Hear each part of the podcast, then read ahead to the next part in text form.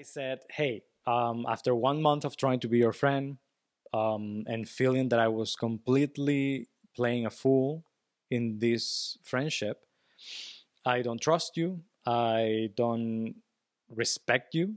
So it's better for us to stay away. I don't believe in frenemies. This is to me. This is just pop culture.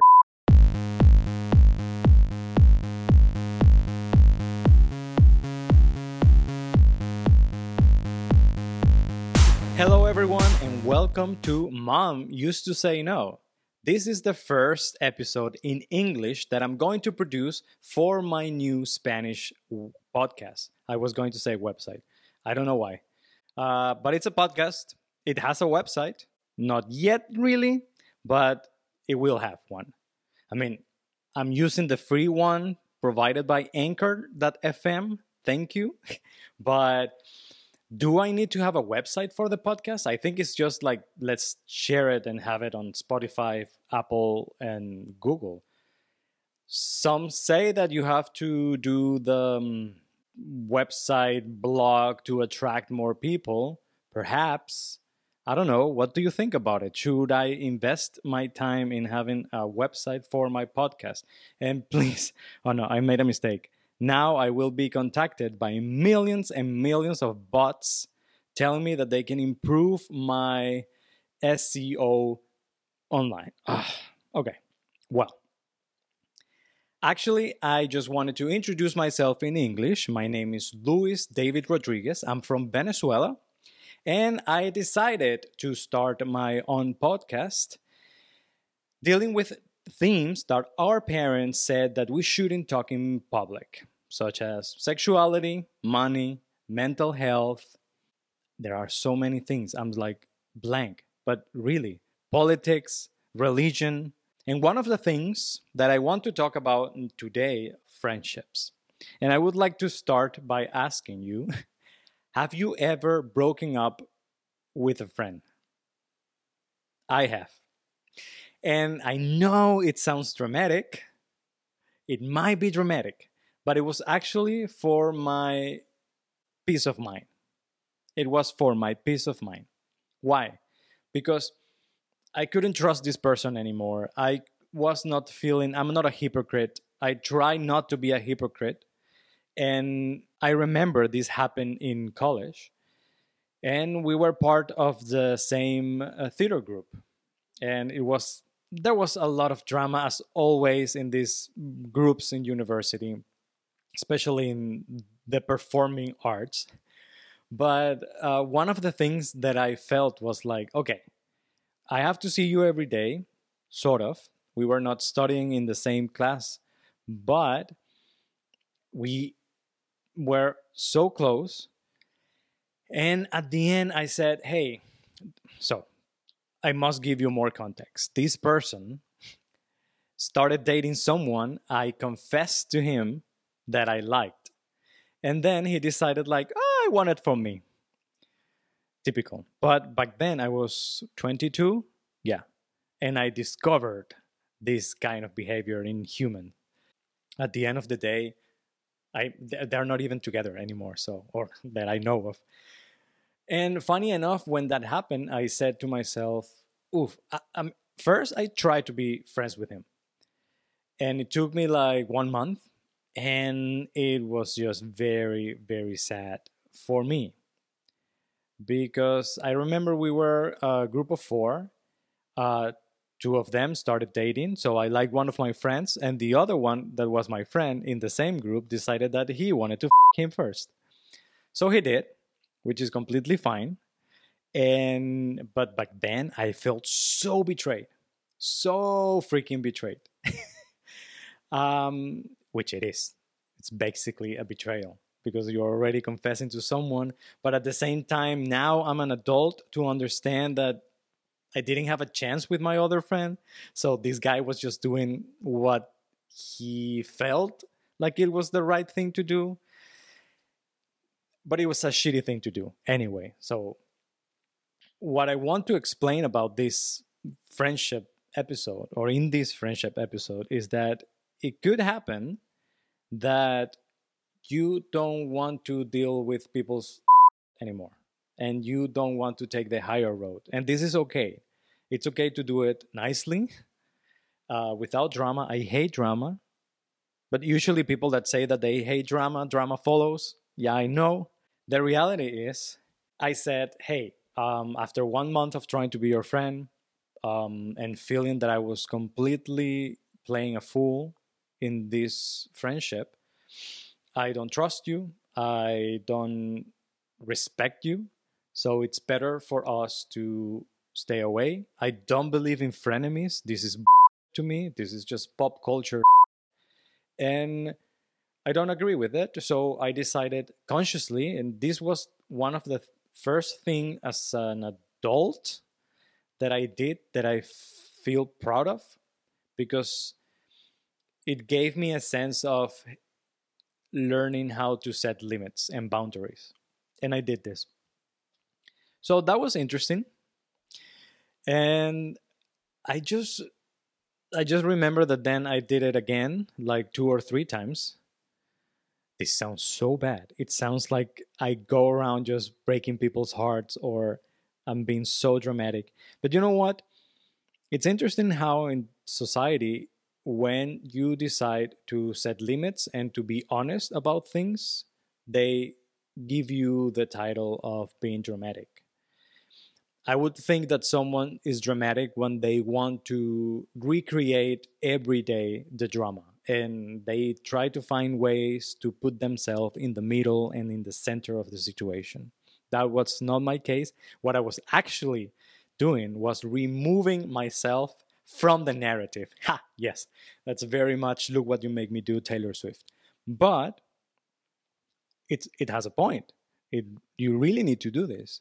And you need to do this to take care of yourself, take care of your mental situation and the struggle that you're faced. Because even at the end, you're finishing a friendship and there's a new chapter on how to deal with it and how to adapt, how to regain trust, which if you have other friends, usually it helps because then you're able to share what you are experiencing and they usually understand. They will give you advice on it. Uh, in my case i used to be very and I'm, i still am but i'm conscious on it and i'm working on it. I used to hide all the bad things that were happening to me. I didn't want to burden people with myself with my struggles. And this pretty much just got on top of each other till the point where when I got depressed one year ago, that everything exploded, I realized that what that is one of the issues that I have to deal with. And this is why I'm sharing this today, because I'm pretty sure there are people around the world thinking, hey, um, something's wrong with me, but it's better just to keep it to myself. And sometimes it's okay to keep it to yourself if you don't have a circle of people that you can trust, because they can, of course, use it against you. But if you do, even if it's one person, for sure you have to share it. I discover one thing when you lower your guard, when you let yourself be vulnerable, people find more empathy towards you and they also become vulnerable to you and this becomes very important in human relations, in your friendships, in your romantic relationships, simply because the world really needs a lot of love. And I know it sounds cheesy. I kind of hate myself for saying this here because I, this is not what it's about. This is not self help. It's more like, hey, we go through this. Yeah, there is a lack of love everywhere. And this is not just romantic love. I mean, like understanding each other, like supporting situations. And I completely lost the point. What was I saying?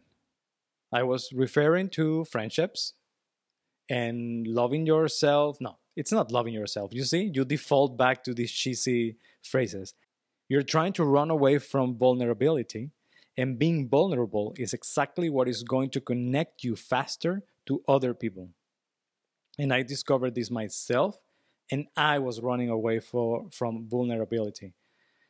And it and just an example of it is my podcast. Just like it took me years to start a project where I could share situations, emotions, experiences, because I was so afraid not to be perfect.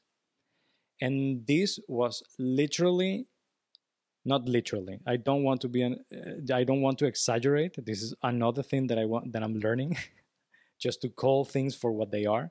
It was emotionally killing me. But this is something you start working on when you manage to have a conversation with yourself in an honest way. This being, you have to open the door to your shadow, to the dark side of yourself, because this is basically what is always keeping us from developing better relationship with other people. Not facing the darkest side of us and the shitty things that we do, we say, we think is exactly what is creating like this deformed personality that you are always trying to cover up in in front of the world and if you feel disconnected most of the time it's because you're hiding something to yourself. You don't want to face it. Then you start building all these layers. And then you go out into the world and complain that mm, you are not able to connect to people that no one understands you. You're not able to keep a friendship or a relationship. And it's important to know yourself first but exactly know the shadow you have inside and to shine a light on it to be like sure i do i've done some really ridiculous things I'm not proud of it. And I will try to change this. And in my case, what happened was that I was so hard on myself because everything needed to be perfect. I was trying to compensate growing up gay and feeling completely not accepted and bullied and feeling guilty religiously because my parents were disappointed. At least this is what I was feeling, or I grew up with this idea. And then I became this adult, this young man, thinking that the way I was dealing with my own was okay by hiding it. And this is exactly the goal that I want to share with this podcast. Mom used to say no. All those taboo subjects that they recommended us not to talk in public. I want to start a conversation, an honest space, a safe space where we can ask questions that we wouldn't normally ask because we're afraid to be canceled or we're afraid to be improper. I want to have this space because I am also learning. Like, just because I'm part of a group that's being marginalized, it doesn't mean that I can fully understand the scope of all the things happening in the world with different communities. And I think this is one of the reasons why I don't feel connected to a sense of community because I feel that I don't align myself with all those thoughts or with all the ideas that you're supposed to have when you belong to this group. And this is why I am trying to look for answers. And this is what I'm doing today. So the episode today was kind of weird, was different, uh, completely unscripted. Um, I feel happy about it. I said in the beginning, in the introduction of the Spanish version, I said that I was going to make mistakes and that I will be learning from them. So here I am doing that. And I hope you guys like it and join uh, for next episodes. I'm doing this completely selfishly, I must admit, I'm doing it because I needed a creative outlet out of my office job.